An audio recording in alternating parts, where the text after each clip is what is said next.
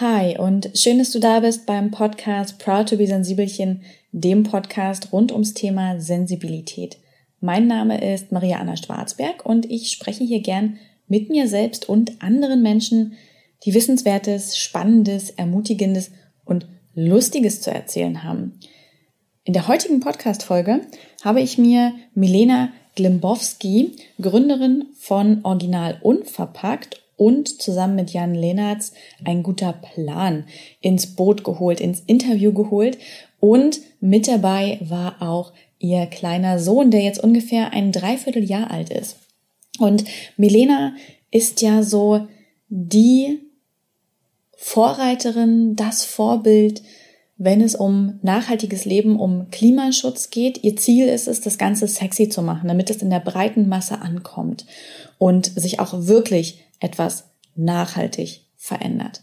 Mich hat in dieser Folge aber interessiert, wie sich ihr Leben verändert hat, seitdem ihr kleiner Sohn auf der Welt ist. Also wie ist es möglich, mit Baby, mit Kleinkind nachhaltig zu agieren? Wie machen sich veränderte zeitliche Ressourcen bemerkbar oder auch finanzielle Ressourcen?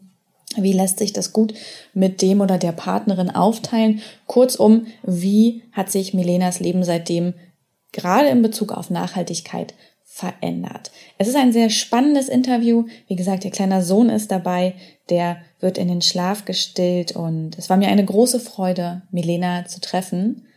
Ich wünsche euch ganz viel Spaß mit der heutigen Folge. Bevor wir gleich in die Folge starten, möchte ich euch noch den Sponsor dieser Folge vorstellen und das ist unser Buddy Readly, der uns mittlerweile seit einem Jahr in unserer Arbeit unterstützt und begleitet. Readly ist das Spotify der Magazine. Das heißt, mehr als 3900 Magazine sind digitalisiert online über das Smartphone, über das Tablet verfügbar. Das heißt, es entsteht kein Papiermüll. Man hat die Magazine immer dabei und muss sich dabei nicht schwer abschleppen.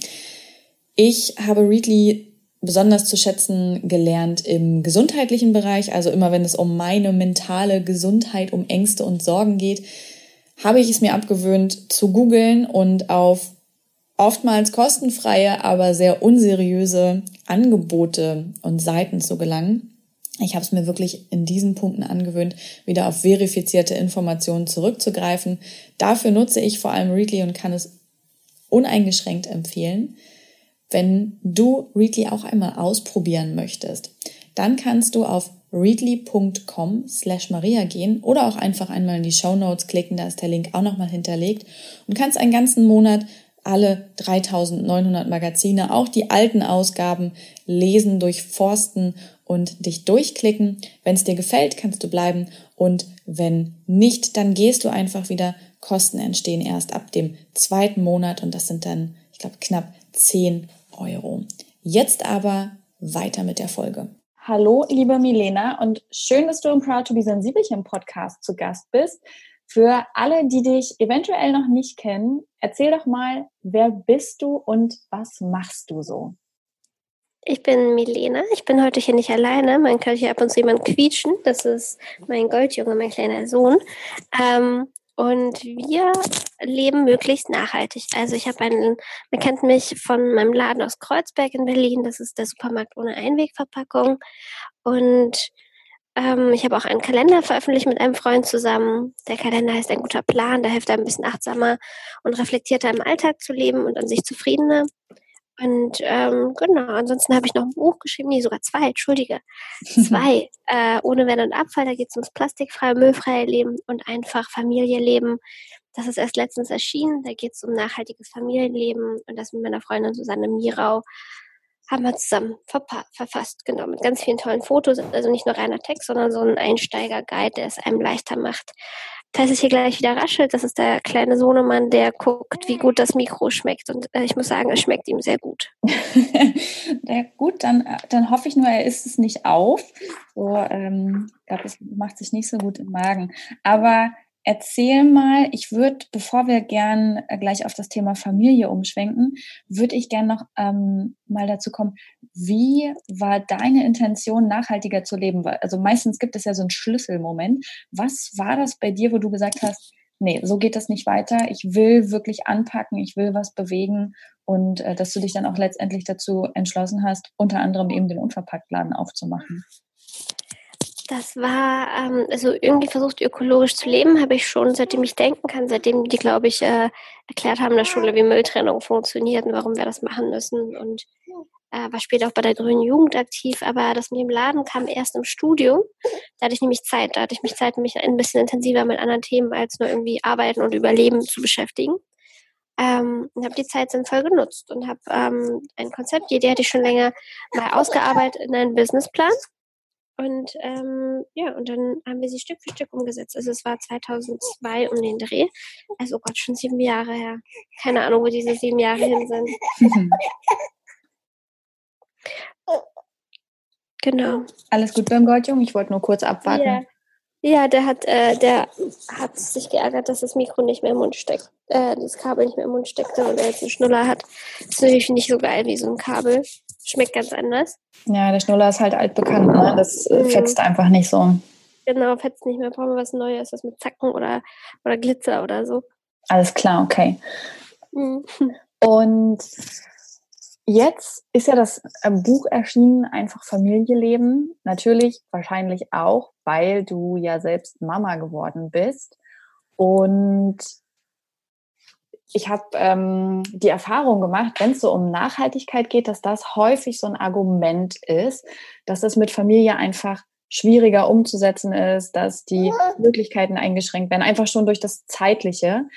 Wie hast du dich darauf vorbereitet, als du dann wusstest, okay, ich werde jetzt Mama, unsere Familie wächst? Hast du bestimmte Dinge umgestellt? Oh Gott, ja. Also mein Leben ist, hat ist einmal auf dem Kopf und zurück und wir haben einmal eine 360-Grad-Drehung rum von zwischendurch ganz viel Müll produziert und ganz komisch gelebt zu ähm, jetzt haben wir wieder langsam nach acht Monaten so ein bisschen den Dreh zusammen raus, wie wir das gemeinsam hinkriegen, auch zu dritt. Ähm, mhm. Es hat damit angefangen, dass ich schwanger war, dass ich echt täglich zwei Packungen Körning Frischkäse am Tag gefuttert habe, weil ich nichts anderes essen konnte. Ähm, zu, der halt auch immer schön brav in Plastik kommt, ne? Und dann ähm, auch noch das Gefühl hatte, okay, ich muss jetzt noch einmal weit verreisen, also noch einmal fliegen, weil das so meine ähm, letzte Möglichkeit ist, vom Kind irgendwie noch was Krasses zu erleben. Und ähm, bin halt nochmal weit weggeflogen in die USA, wo ich schon damals wusste, wie krass klimaschädlich das ist. Ähm, und danach haben wir aber auch, mein Freund und ich beide den entschlossen, fast erstmal gar nicht mehr zu fliegen, bis auf weiteres. Ähm, genau. Und dann ähm, gib mir mal kurz eine Sekunde. Ich stecke ihm meine Brust kurz in den Mund und dann. Ähm, ja, kein Problem. Das, was er möchte. Was eigentlich jeder von uns möchte. Ähm, so. So. Und dann schläft er gleich ein, glaube ich. So. Entschuldigung. So. Okay, jetzt haben wir es geschafft. Okay, also noch, äh, genau, also nachhaltiger mit der Familie leben. Genau, ich bin letztes Jahr noch ein letztes Mal geflogen, weil ich wusste, so schnell werde ich nicht wieder. Und dann habe ich ähm, auch bisher mich dran gehalten und wir fahren nur noch Zug. Und auch das klappt gut mit dem Kind. Also wir waren, ich glaube, bisher am weitesten in Slowenien. Und ähm, ja, das hat alles gut geklappt. Ähm, man muss sich nur darauf einstellen und entsprechend planen und packen und so und ähm, sich natürlich wissen, wie man auf einer Zugfahrt beschäftigt. Ähm, ansonsten, was wirklich herausfordernd ist, glaube ich, für die meisten Eltern, die sagen, okay, ich kann jetzt nicht plötzlich unverpackt einkaufen oder das weitermachen oder irgendwie immer die nachhaltigere Alternative aussuchen, weil das kostet ja krass viel Zeit. Aber wenn man sich einmal umgestellt hat, wenn man diesen Prozess der Umstellung hingekriegt hat, dann ist es eine neue Gewohnheit und dann ähm, hält man sich einfach an diese Gewohnheit. Es dauert ein bisschen, aber danach ist es halt nicht mehr anstrengender als vorher, sondern einfach nur ein bisschen anders. Ich glaube, das ist für viele wie vom Fleischesser zum Vegetarier oder vom Vegetarier zum Veganer oder Veganerin. Es ist am Anfang eine Umstellung und danach kennt man es irgendwie gar nicht mehr anders. Das ist für mich schon zum Teil so Alltag geworden, dass ich nach ähm, jetzt fünf Jahren unverpackt, aber halt auch allen anderen Sachen mich einfach dran gewöhnt habe. Ich würde nie im Leben auf die Idee kommen, jetzt irgendwie Einwegrasierer zu kaufen oder irgendwie einen Kaffee Mehrweg, äh, Einwegbecher mir zu holen. Das ist so fern meiner Lebensrealität geworden.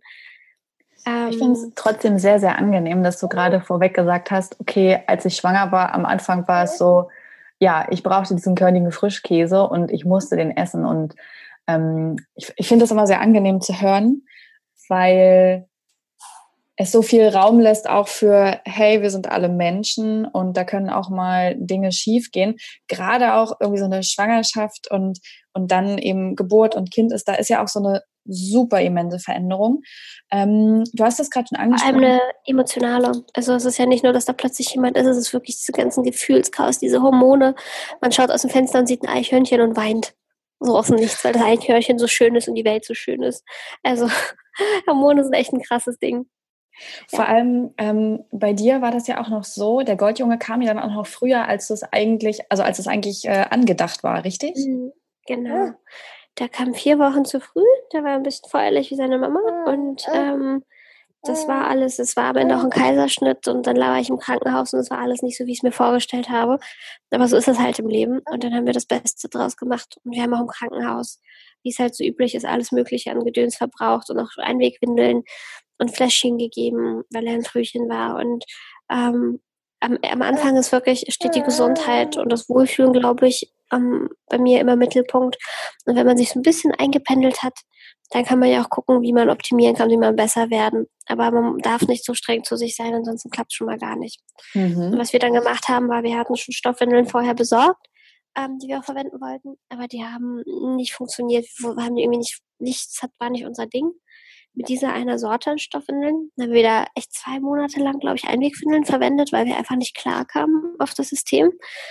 Und dann hat mir eine Bekannte zufällig den Tipp gegeben, geh doch mal zu einer Stoffwindelberaterin. Und die hat dann für uns das richtige System geholfen rauszusuchen, hat uns Sachen erklärt, wie wir richtig wickeln, dass da nichts ausläuft. Und zack, von einem Tag auf den anderen haben wir nur Stoffwindeln verwendet und alles war okay. Hm. Also dann hatten wir das Problem zumindest schon mal erledigt. Beseitigt. Und was würdest du sagen, waren noch so Punkte, die sich einfach dann mit Baby ganz neu ähm, in deinen nachhaltigen Alltag eingeschlichen haben, die vorher gar keine Themen waren?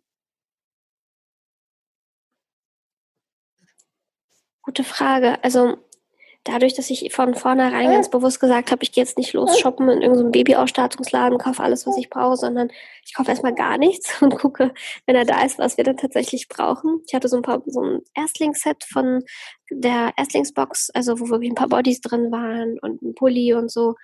Also ich hatte eine Kleidung, Erstausstattung für seine Kleidung und das war es eigentlich. Und den Rest war so, okay, gucken wir mal, was wir wirklich brauchen, bevor wir irgendwas kaufen. Insofern hatte ich nicht das Gefühl, dass zumindest im Konsum wir uns krass umstellen mussten. Mhm. Mm, es ist sogar besser geworden, was zum Beispiel ein paar Sachen haben sich wirklich verbessert. Krass, wir haben, ich habe vorher immer wieder mal öfter, wenn ich spät dran war, und das bin ich leider oft, Carsharing genommen, mir so ein Car2Go Smart geholt und bin damit schnell zu meinem Termin geflitzt.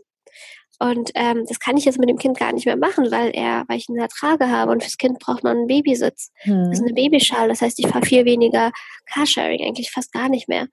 Und ähm, versuche jetzt pünktlich aus dem Haus zu gehen und vorauszuplanen, weil ich ja halt die öffentlichen Verkehrsmittel benutzen muss.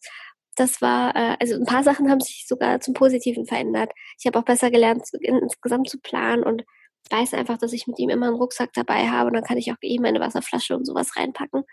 Ähm, das ist tatsächlich alles ähm, ein Tick besser geworden, weil ich erwachsener geworden bin. Weil ich, ja, weil dieses Planung, gerade wenn man einen Partner oder Partnerin hat, muss man halt ähm, sich abstimmen und Plan machen und dran halten. Und wenn man sich nicht dran hält, dann gibt es Stress und Streit miteinander. Und ähm, dieses sich dran halten, das ist eigentlich, äh, also die festen Uhrzeiten, die man vereinbart zum, ähm, wenn man nach Hause kommt, wenn man eine Kindübergabe macht und so. Ähm, das hat sich, äh, da bin ich krass dran gewachsen, weil ich sowas nie gemacht habe. Ähm, ist jetzt nicht wirklich nachhaltig im klassischen Sinne, aber das ist etwas, was herausfordernd war, aber wo ich dran gewachsen bin. Ja, und was wahrscheinlich auch einfach äh, irgendwie Zeitressourcen schafft für beide Seiten. Ich folge dem immer ganz gern, wenn du auch davon berichtest und Einblick gibst in euren Alltag. Und du hast es ja mal so richtig aufgestellt, ne? wie ihr euch die Woche ähm, aufteilt, damit Zeit quasi als Familie da ist, aber auch für jeden von euch einzeln. Ähm, hast du das Gefühl, dass das klappt weiterhin gut und dass das wirklich auch so ein, ähm, so, ein, so, ein, so, ein, so ein Schlüssel ist, damit das alles planbar bleibt und funktioniert? Ja, total. Also äh, Planung ist das A und O. Und ich höre immer wieder von Freunden oder auch anderen Paaren, die sagen, nee, wir brauchen unsere Freiheit, wir können es ja nicht so frei festlegen, wir müssen flexibel sein. Das Problem ist, dass wenn sie Freiheit sagen, meinen sie oft, wenn es ein heterosexuelles Paar ist, die Freiheit des Mannes. Dass der Mann irgendwie spontan mal irgendwie nochmal was machen kann. Und mit Freiheit, dann ist aber in dem Moment immer die Freiheit der Frau und der Mutter eingeschränkt, die meistens mit dem Kind dann zu Hause oder wo auch immer hängen bleibt. Mhm. Also, weil in den meisten, wie gesagt, es gibt Ausnahmen, aber in den meisten Beziehungen ist es dann halt die Frau, die mehr der Care- und Pflegearbeit, ähm, äh, also die Betreuung des Kindes übernimmt und äh, auch des Haushalts und dann ähm, einfach mehr Verantwortung und mehr Arbeit an sich hat und ähm, das ist halt nicht fair. Und deswegen, wenn mein Freund da auch sehr interessiert ist, dass es halt fair ist, ähm, haben wir uns hingesetzt und geguckt, okay, welche Haushaltsaufgaben planen wir ein und welche teilen wir uns auf ähm, also da stehen Sachen drauf, wie wer lüftet. Wer ist zuständig fürs Lüften? Wer ist zuständig, äh, ihm die Nägel zu schneiden? Und wer ist zuständig, ihm die Flaschen zu desinfizieren? Mhm. Äh, wenn eine Person diese Aufgabe hat, muss man sich nicht darüber aufregen, dass es nicht gemacht wurde. Und dann weiß man, okay, es ist aufgeteilt, Punkt, das ist deine Aufgabe. Ähm, das ist tatsächlich äh, super praktisch, das, was den Haushalt angeht. Und ähm, was äh, die auf äh, die Zeiten angeht, haben wir echt einen Stundenplan. Montags bis Mittwochs äh, gehe ich von halb neun bis drei Uhr arbeiten. Und ähm, dann habe ich nachmittags ab 8 Uhr bis 1 Uhr nachts übernimmt mein Freund wieder. Und dann kann ich in der Zeit chillen, mit ihm einen Film gucken oder auch was arbeiten oder einfach gar nichts machen. Und diese Zeiten sind, diese Regelungen, die Zeiten sind wirklich Gold wert und wir halten uns doch strikt dran, weil dann hat wirklich jeder eine faire Aufteilung und eine faire Zeit mit dem, äh, mit dem Kind. Mhm. Klingt wirklich sehr, sehr gut und ich fand es auch sehr interessant, das bei dir zu sehen. Du hast es eben schon einmal angesprochen, das Thema Konsum. Wenn so ein Baby auf die Welt kommt, ist ja eigentlich immer so eine mega Konsumparty, weil Kinderzimmer einrichten, äh, Sachen kaufen, tausend Klimbim-Dinge ja, einkaufen. So viel. Du hast jetzt schon gesagt, ähm, du hast nur die Erstausstattung geholt. Wie habt ihr das zum Beispiel ähm, so mit Kindermöbeln und allem Kram geholt? Habt ihr dann viel Secondhand genommen? Ähm, wir haben fast kaum Möbel. Das ist das Ding. Also es ist die Annahme, man braucht ein Kinderzimmer. Das ist schon mal, die Annahme ist ähm, nicht falsch, aber auch nicht notwendig. Denn eigentlich in den Jahrtausenden, letzten Jahrhunderten, bis, weiß ich nicht, vor 50 Jahren, hatten die Kinder kein eigenes Zimmer. Die haben immer mit der Familie in einem Wohn ja, in dem Wohn- und Lebezimmer zusammengelebt. Und Kinder wollen gar kein nicht ein eigenes Zimmer, wo sie abgeschoben werden und irgendwie für sich alleine spielen sollen. Die wollen immer in der Nähe ihrer Eltern sein hm. oder ihrer Geschwister. Und äh, wir haben eine Zwei-Zimmer-Wohnung und wir haben uns keinen Stress gemacht, jetzt irgendwie plötzlich umzuziehen, nur weil ich schwanger war. Sondern haben gesagt, nee, wir bleiben hier so lange, bis er dann wirklich irgendwie, weiß ich nicht, irgendwo im Grundschulalter vielleicht sagt, er hätte jetzt gern ein Zimmer. Ähm, weil auch dieser Stress des Umziehens ist auch wieder eine Konsum, Wohnung suchen, die wahrscheinlich teurer ist, ja. umziehen, Möbel umbauen, das ist krasser, krass anstrengend. Ähm, haben wir nicht gemacht, wir haben es einfach gemacht. Ich habe eine Schublade, wo sonst meine Klamotten waren, ausgeräumt, äh, habe viel weggegeben und da kam seine ganze Kleidung rein und sein Schnack. Und in einer Ecke des Wohnzimmers haben wir so zwei ganz kleine, winzige Regale. Die waren früher unsere Nachttische. Ähm, und da steht sein Spielzeug, ein paar Bücher und was er so geschenkt bekommen hat. Genau, das war's. Und inzwischen jetzt, wo er ein bisschen größer ist, haben wir ihm einen Hochstuhl geholt, ähm, auch Secondhand, damit er mit uns am Tisch sitzen kann. Das ist einer dieser Hochstühle, die mitwachsen. Das heißt, die wird er die nächsten zehn Jahre mhm. mit benutzen können. Ähm, mehr Möbel. Doch, wir haben noch einen Waschmaschinenaufsatz als Wickel auf, äh, zum Wickeln geholt. Das war's. Das war's an Möbeln. Es war nicht viel und nicht teuer. Ja, und das finde ich klingt sehr, ähm, sehr angenehm und sehr sympathisch, dass da nicht so ein, so ein riesen Aufriss betrieben wird. Und ich äh, finde ähm, die Aussage von dir auch sehr angenehm, dass Kinder eigentlich nicht diesen Wunsch haben, allein zu sein. Ja, das ist ähm, so ein einjähriges Kind sagt einfach nicht, hey, ich hätte jetzt bitte gern meinen Freiraum, äh, gib mir mein eigenes Zimmer, sondern es, es möchte ja wirklich mittendrin und dabei sein und bloß nicht allein. Genau, weil das ist ja auch äh, evolutionär bedingt. Ne? Wenn sie alleine gelassen wurden, die Kinder, könnte ihnen irgendwas passieren. Mhm. Und deswegen ist es bei uns Menschen drin, dass wir gerne mit unseren Erwachsenen, unseren äh, Aufsichtspersonen, also Kinder zumindest, äh, sind. Und Deswegen, ja, ich habe ihn immer in der Trage, wie jetzt auch. Denn heute ist mein Kindertag. Heute hat mein Freund einfach komplett frei und kann machen, worauf er Lust hat. Und ähm, genau. Und deswegen ist der Kleine jetzt mit dabei endlich eingeschlafen. und wie ist das denn zum Beispiel mit diesen ganz alltäglichen Dingen des Alltags? Also einkaufen, ähm, weil ich ertappe mich zum Beispiel jetzt ohne Kind dabei, wie ich manchmal dann doch in Zeitbedrängnis komme und dann gehe ich doch nicht auf den Markt oder so, sondern fahre doch schnell in den Supermarkt, weil irgendwie noch fünf Sachen fehlen. Wie organisiert ihr euch da, dass das gut funktioniert? Das machen wir auch. Also wenn es schnell sein muss, ein bisschen faul und müde, gehen wir auch schnell einfach in den Bioladen und kaufen irgendwas Verpacktes. Ähm, das kann auch passieren. Es ist selten, aber es passiert und das ist dann auch okay. Ähm, wie jetzt, ich glaube, mein Freund hat gerade Gorgonzola geholt, damit wir gleich noch äh, äh, Tagliatelle mit Gorgonzola-Sahne machen können. Aber was wir zum Beispiel immer zu Hause haben, sind gewisse Grundnahrungsmittel wie Reis und Pasta ähm, und so Trockenfrüchte und Nüsse. Die holen wir halt im, bei mir im Laden in einfach größeren Mengen ein bisschen, ähm, in Stoffbeuteln und dann haben wir die einfach zu Hause vorrätig und können immer spontan was kochen und müssen nur vielleicht frisches Gemüse zukaufen. Und auch das Gemüse gibt's ja gerade im Bioladen eigentlich immer unverpackt, wenn es saisonal ist und regional. Wir haben jetzt noch etwas angefangen vor, ich glaube, fünf, sechs Wochen. Ähm, da habe ich mal eine Biokiste ausprobiert. Die kommt jetzt einmal die Woche mit frischem saisonalem Gemüse. Mhm. Und das Coole daran ist, dass es wirklich nur das, was gerade Saison hat und kein Obst und Gemüse, was Flugware ist. Und dadurch komme ich gar nicht mehr in die Versuchung, irgendwie jetzt groß, weiß ich nicht, äh, Mangos zu holen oder weiß ich nicht, Tomaten im Winter, sondern ich esse einfach das, was geliefert wird.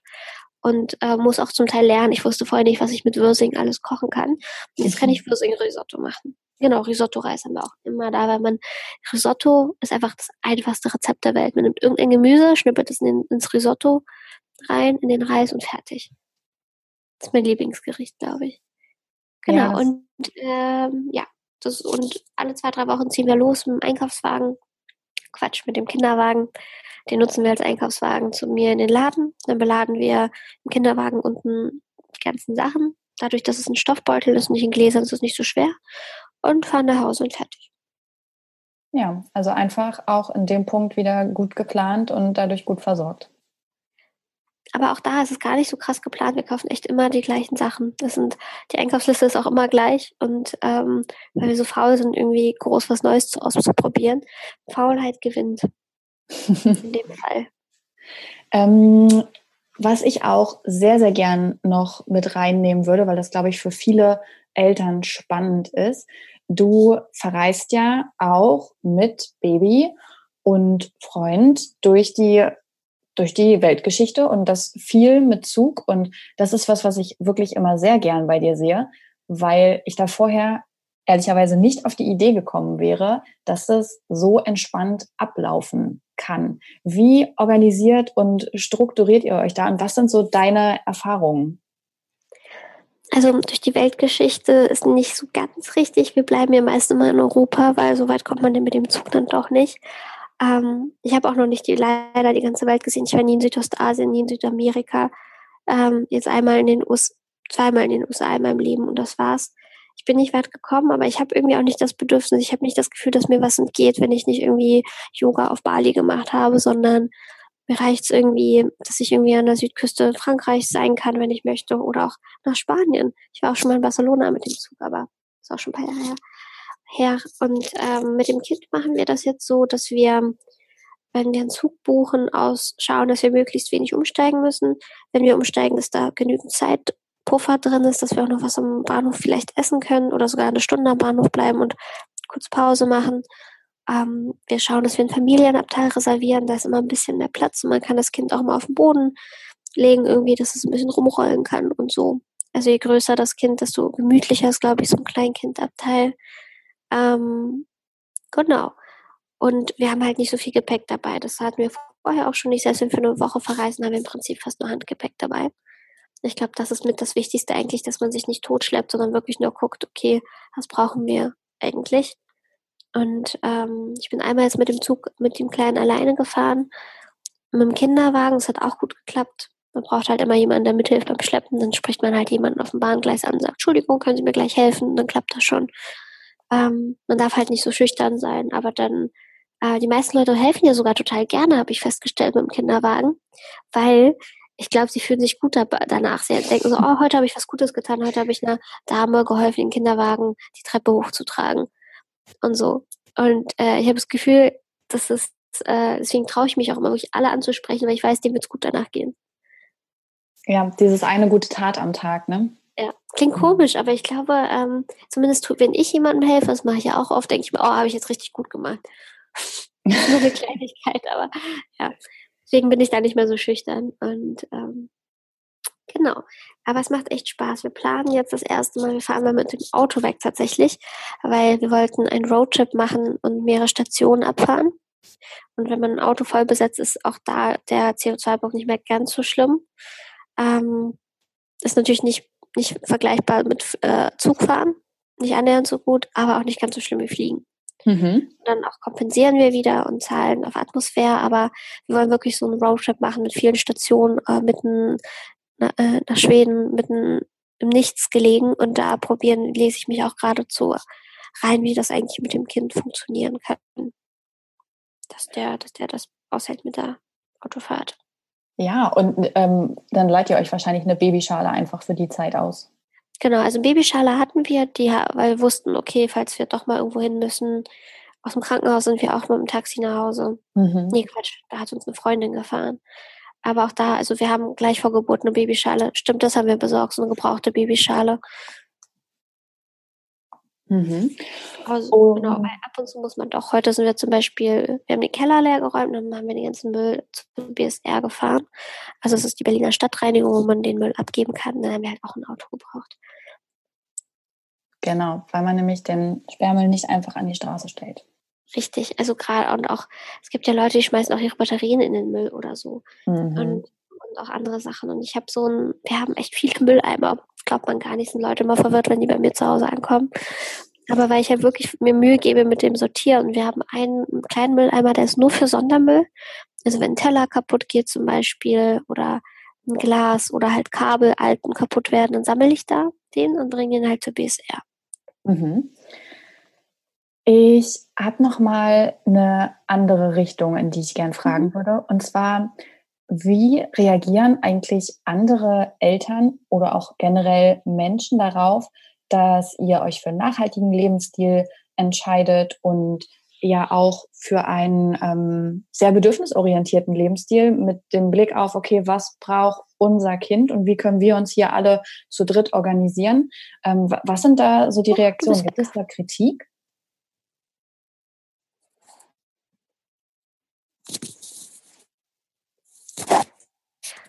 Hallo?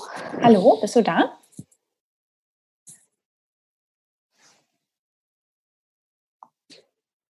Milena, alles gut? Hat der Goldjunge das Mikro yes. vergessen? Nee, der schläft. Äh, du warst weg. Jetzt bist du wieder da. Okay, jetzt bin ich wieder da. Das, das ist das Wichtigste. Ähm, ich wollte mal wissen, wie. Die Frage war, wie reagieren die Eltern? Ne? Genau, genau. Eltern und generell Menschen ähm, auf so einen nachhaltigen, bedürfnisorientierten Lebensstil. Kommt da viel Kritik oder eher viel Verständnis und, und vielleicht sogar, hey, wir wollen davon auch was umsetzen? Mm, es kommt drauf an. Es ist es ist total viel, wir leben es vor und die sehen, ach krass, es geht. Also bestes Beispiel ist Stoffwindeln. Mein Freund ist inzwischen Experte und erzählt einem, wie einfach und toll das ist und wie gesund das vor allem ist, dass da nicht diese ganzen Chemikalien, die drin sind, äh, in Einwegwindeln an die Haut des Kindes rankommen. Ähm, und dann äh, zeigen wir einfach die Teile vor. Ich habe das letzte sogar in der U-Bahn bei einer wildfremden Frau gemacht. Die hat sich über Stoffwindeln unterhalten mit jemand anderen. Und ich habe mich ins Gespräch eingehakt, frecherweise, und habe die dann einfach, als sie neugierig wurde, ihr unsere Stoffwindeln gezeigt. Und zu zeigen, guck mal, es sieht ganz anders aus, als man das früher dachte, dass es ist nur mit Mullbinden irgendwie kompliziert, mhm. sondern es ist ganz cool und schön. Und ähm, das auch oft ist, dass wenn wir bei Freunden oder irgendwo anders zu Besuch sind und ich sage, ja, ich gehe jetzt mit dem Kleinen kurz auf Klo, äh, er muss pipi. Und dann sie so, hä, der hat doch eine Windel. So, warum muss der denn jetzt pipi? Und dann sage ich, ja, der ist, äh, wir machen windelfrei. Er trägt zwar eine Windel, aber er gibt mir ein Zeichen, wird unruhig und dann möchte er Pipi machen auf dem Klo oder auf dem Waschbecken. Dann halte ich ihn und dann kommen die Leute mit, weil die neugierig sind. Dann sehen sie, wie er im hohen Strahl einmal ins Waschbecken pinkelt und sind so, oh, krass. Und dann kann ich immer erklären, auch das wieder ist die Natur des Menschen, dass sie ähm, Babys sind keine Nestbeschmutzer, die möchten ihr Nest sauber halten, die möchten, wir trainieren Babys am Anfang an, dass sie in die Windel machen sollen und danach drei Jahre später trainieren wir ihnen wieder das ab, dass sie doch bitte nicht in die Windel machen sollen. Und bei Windelfrei ist die Idee, wir trainieren das ihnen erst gar nicht ab, sondern wir lassen sie einfach so viel es geht ins woanders reinmachen und ähm, das machen die dann. Und wenn er doch mal in die Windel macht, dann ist es halt so. Aber grundsätzlich geht es darum, dass er nicht verlernt, äh, die Kontrolle über seine Blase zu haben. Und mhm. heute wieder den ganzen Tag, seit heute früh haben wir jetzt eine Windel benutzt, immer die gleiche, weil er immer rechtzeitig Pipi gemacht hat. Auch obwohl wir unterwegs waren. Cool. Und ähm, gibt es sonst so Themen, wo andere Menschen schnell, schnell nachfragen oder schnell aufmerksam werden? Ähm, hm. Also was ich jetzt schon höre, schon öfter, aber eher von eigentlich nur von meinen Eltern, dieses, hä, also du stillst jetzt noch, das ist ja komisch. Also mit acht Monaten, na gut, wenn es sein muss, was ja echt nicht viel ist. Ich glaube, acht Monate ist wirklich noch unter dem Durchschnitt sogar. Ähm, und alle versuchen mir jetzt anzudrehen, dass er bitte Brei essen soll. Das ist so das Ding. Und wir machen Brei frei. Das heißt, er darf alles essen, worauf er Bock hat, was Babys halt essen dürfen, was auch bei uns auf den Teller kommt. Ähm, und trinkt halt meine Milch. Und die Milch aus dem Milchpulver, die er von seinem Papa bekommt. Ähm, da sind die Leute immer so, hä, aber warum, warum ist da jetzt kein Brei und er muss jetzt Brei essen, so. Weil es einfach so fest in den Köpfen ist, dass Babys Brei essen müssen. Mhm. Und das ist der schon mal einem Baby versucht hat, Brei-Essen beizubringen, weiß, wie nervig das ist, dass die davon vielleicht ein Drittel essen und der Rest landet überall in der Wohnung, nur halt nicht im Mund. Das ist voll anstrengend, hatte ich keinen Bock drauf. Auch da wieder Faulheit. Das ist das, wo man so ein bisschen reingeredet bekommt. Aber ansonsten viele Sachen, die auch nachhaltig sind, wie Secondhand-Sachen kaufen für Kinder und Babys, machen wir natürlich auch. Ähm, da wundert sich, glaube ich, keiner. Ähm, und auch dieses bedürfnisorientierte, dieses ihn sofort immer hochnehmen, wenn irgendwas ist und es gar nicht so weit kommen lassen, dass er irgendwie schreien muss und um sich irgendwie bemerkbar zu machen. Und auch, dass wir ihn natürlich nicht schreien lassen, sondern halt kümmern und schauen, was ist denn los. Das Kind schreit ja nicht, weil es lustig ist oder weil er irgendwie nur unsere Aufmerksamkeit haben will, oder, sondern irgendwas ist ja immer.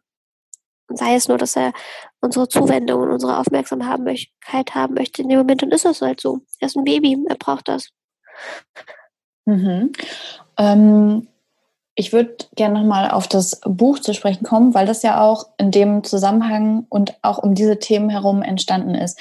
Wann hast du das eigentlich zeitlich geschrieben? Das ist eine sehr gute Frage, auf die habe ich leider keine Antwort. Ich weiß es wirklich nicht. Es war dadurch, dass er zu früh kam, äh, ist mir ein Monat vor Arbeitszeit weggefallen. Und meine Partnerin und Freundin Susanne hat ganz viel aufgefangen. Sie hat auch wirklich mehr als die Hälfte des Buches geschrieben, weil ich ähm, einfach im Wochenbett war, zum Teil bei den Fotoshootings und zwar mit bin, aber eigentlich noch gar nicht fit war. Und ich habe mich die ganze Zeit über anstrengt. Ich bereue das, um ehrlich zu sein, ein bisschen. Ich bereue das, dass wir das Buch nicht ein bisschen nach hinten geschoben haben, dass ich das Wochenbett wenigstens ohne Arbeit hätte überstehen können äh, oder genießen können. Ja, das ist etwas, was ich, ähm, was nicht so klug war. Aber Susanne hat echt alles gegeben, mich unterstützt, wie sie konnte und ich sie. Sie hat ja ähm, drei Kinder mhm. ähm, und ist Kleinkindpädagogin, also weiß, wovon sie schreibt und wovon sie spricht ähm, und hat halt auch viel zu managen in ihrem Tag. Und äh, ich bewundere sie sehr, wie sie das macht. Und wenn ich mir vergleiche, was ich nur zu stemmen habe nebenbei, denke ich, ach, es muss echt ein Kinderspiel sein. Hm. Im Vergleich. Ja, also ich weiß nicht, wie wir es gemacht haben, viel äh, einfach ähm, nicht nebenher, aber mein Freund ist jetzt auch in Elternzeit, aber zu der Zeit hat er noch gearbeitet, deswegen, ich glaube, ich habe einfach nachts geschrieben. Ich glaube, das wird es gewesen sein. Und was war eure Intention? Warum habt ihr gesagt, okay, dieses Buch, das, das wäre wirklich nochmal wichtig und ein Ratgeber? Was mir total wichtig ist immer, ist, ich will, dass Öko sexy ist. Ich will, dass Leute Bock haben auf Öko. Mhm. Und das ist ja schon länger so, dass ökologische Dinge, Sachen ihren die, diese Staubschicht abgewimmelt haben und jetzt wirklich hip und modisch auch werden. Also gerade seit diesem Jahr, seit Fridays for Future, habe ich das Gefühl, das ist eine neue Umweltbewegung und die ist voll gut drauf und sie ist jung und sie ist engagiert und stark und mächtig und sagt, wir müssen jetzt handeln und politisch werden. Und das sehe ich genauso. Und das finde ich voll cool. Und deswegen war es seit jeher mein Anliegen, dass wir genau zu diesem Punkt kommen, dass wir eben nicht nur Öko was ist für Leute, die Birkenstocks tragen und ähm, irgendwie grün wählen, sondern wirklich für eine breite äh, Masse zugänglich. Und deswegen haben wir gesagt, wir möchten ein schönes Buch machen mit Fotos, das richtig Bock drauf macht, dass man sieht, dass Minimalismus und Öko nicht Verzicht bedeuten, sondern ähm, dass man trotzdem schön gesund leben kann im Einklang mit der Natur. Mhm. Und das haben wir versucht dann in diesem Buch halt wieder zu spiegeln. Ähm, und gleichzeitig aber also nicht nur einen leichten Einstieg zu bitten, sondern zu zeigen, guck mal, mit der Familie geht es. Und hier sind ein paar leichte kleine Tipps, mit denen ihr anfangen könnt. wir sind nicht krass in die Tiefe gegangen, sondern wirklich, es ist ein Einsteigerbuch für, ähm, wie schaffe ich es ökologisch mit der ganzen Familie zu leben. Das fand ich persönlich auch bei ähm, Ohne Wenn und Abfall sehr angenehm, ähm, dass da nicht mit dem, mit dem Vorschlaghammer draufgehauen wird, sondern du wirklich anfängst, okay, die und die Bereiche gibt es und das und das und das kann man alles machen und ähm, probier doch einfach ein bisschen was davon aus. Das ist schon mal der Schritt in die richtige Richtung. Ganz genau. Also eigentlich gar nicht unbedingt Zero Waste, sondern Less Waste. Genau. Also sehe ich auch so, Zero Waste ist auch gar nicht möglich. Das ist so das Ziel, aber der Weg ist in diesem Fall das Ziel. Okay, jetzt mhm. macht das keinen Sinn, was ich gerade gesagt habe. Aber das ist Beispiel, ich habe zum Beispiel auch versucht, meine eigene Kosmetik herzustellen, auch Mascara und irgendwie Concealer und so. Und habe gemerkt, krass, das ist so aufwendig, es kostet mir so viel Mühe es macht zwar Spaß, aber irgendwie ist es dann den Aufwand nicht wert und habe dann einfach wieder zurück umgestellt auf Naturkosmetik. Ähm, nicht jeder Bereich ist was für alle Leute. Zum Beispiel mir macht es voll Spaß, Reinigungsmittel selber herzustellen, aber ich hasse es zu putzen und so. Und äh, habe dann jetzt äh, immer versucht, meine Kompromisse mit dem zu finden, wie ich das irgendwie ökologisch hinkriege, aber mich auch nicht irgendwie selber damit zu Tode nerve. Hm. Ich habe jetzt nochmal drei kleine Fragen, durch die ich äh, jeden Interviewgast einmal ziehe. Die erste kleine Frage ist, Melina, bist du eigentlich ein sensibler Mensch? Ich glaube, ich bin manchmal leider das Gegenteil davon.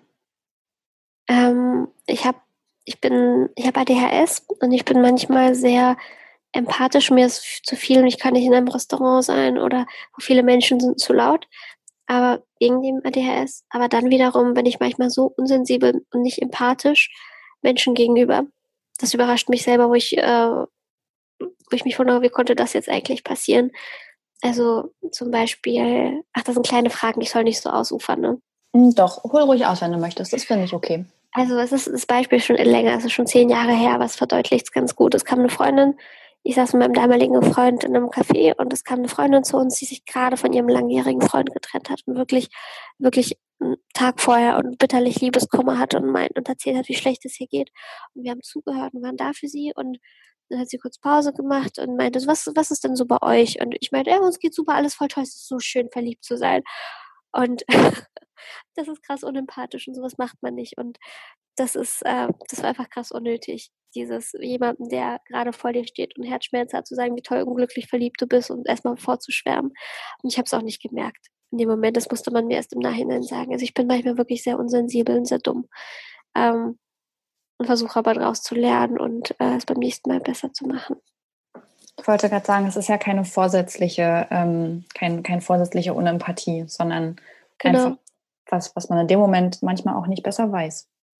Ja, aber man hätte es besser wissen können. Das ist so ähm, allgemein, nicht Allgemeinbildung, sondern einfach grundlegendes Menschenverständnis, Kenntnis. Ähm, ja. Aber mhm. das ist. Gott sei Dank äh, selten sowas und immer weniger geworden mit dem Alter. Okay. Ich glaube, man kann nämlich Empathie lernen. Behaupte ich mal. Ja, ich, also auf jeden Fall verbessern, das glaube ich auch. Eben durch, durch solche Erlebnisse, wo man dann ähm, hinterher gesagt bekommt oder auch selber merkt, so, wow, das, das war jetzt irgendwie nicht gut. Ja, genau, ganz genau. Indem man lernt, sich immer in die anderen Leute reinzuversetzen und zu überlegen, okay, was bedeutet das eigentlich in dieser Situation? Ähm, so kann man das, glaube ich, lernen. Mhm. Wenn äh, du gerade überlegst, hast du ein Buch, was du gern empfehlen würdest? Oh ja, ich habe gerade erst das Buch gelesen. Äh, wo liegt es denn hier? Das von äh, den Eltern von Greta Thunberg. Greta Thunberg ist gerade diese 16-jährige Aktivistin, die mhm. äh, alle feiern, die die ganze Welt bewegt. Und ihre Eltern und sie haben ein Buch geschrieben über sie und ihre Schwester, die beide unterschiedliche mentale Herausforderungen haben. Also ihre Schwester hat ADHS auch und ähm, auch noch eine andere noch eine Zwangsstörung und Greta hat auch äh, auch äh, Asperger und eine Zwangsstörung. Das ist super interessant zu lesen, wie ihre Eltern damit umgehen, wie schwer es überhaupt war, die Diagnose zu, gestellt zu bekommen, weil da so viele ähm, Symptome mit reinspielen bei beiden Kindern. Ähm, und der andere Teil des Buches, was sich abwechselnd einfach Sachen äh, Beiträge zum, zum Klimawandel, zur Klimakrise, wie schlimm es eigentlich gerade steht in der Welt und was man machen muss und wie gehandelt werden muss und wie es wirklich uns alle bedroht, ob jung oder alt, egal wo man auf der Welt lebt. Mhm. Deswegen finde ich das so spannend. Das sind zwei Themen in dem Buch, die mir beide sehr wichtig sind und die kombiniert und gut geschrieben. Ich äh, so, werde dir den äh, Titel gleich durchgeben. Ja, ich nehme das gern mit in die, in die Show Notes auch noch auf, falls sich das jemand dann gleich noch nachordern möchte ist auch erst vor einer Woche oder so rausgekommen. Ähm, das Buch heißt Szenen aus dem Herzen. Mhm. Okay. Ich setze das gleich bei mir auch nochmal mit auf die Liste. Es ist schon so an mir vorbeigeschwebt, aber jetzt nach deiner Beschreibung hast du es mir auf jeden Fall schmackhaft gemacht. Cool, freut mich. Ich glaube, es ist spannend, vor allem auch für äh, Leut, äh, Leute mit Kindern, die ähm, Autismus oder Asperger oder irgendwas haben und man nicht weiß, was haben die denn jetzt eigentlich? Mhm. Und das einem Mut macht, weiterzusuchen mit Schulen und auch mit Psychologen, was die tatsächliche Diagnose ist. Weil manchmal sind die Lehrer und auch Psychologen nicht ausgebildet genug, um einem da weiterzuhelfen. Man muss selber mit einer ähm, ja, mit so doof es ist, mit einer Diagnose aus dem Internet kommen und dann sagen die, ah ja, stimmt, danke, gute Idee. Das hatte ich tatsächlich bei Ärzten, selbst bei einem Orthopäden hatte ich das schon mal. Das ist total lächerlich, aber ja. Ja, überhaupt auch dieses, wenn Kinder von der Norm abweichen und irgendwas anders ist, ähm, wie, wie schwierig das einfach für die Kinder, für die Eltern ist, wenn dann auch, keine Ahnung, teilweise so eine Ablehnung erfolgt oder zum Beispiel so ein Ärztemarathon oder so.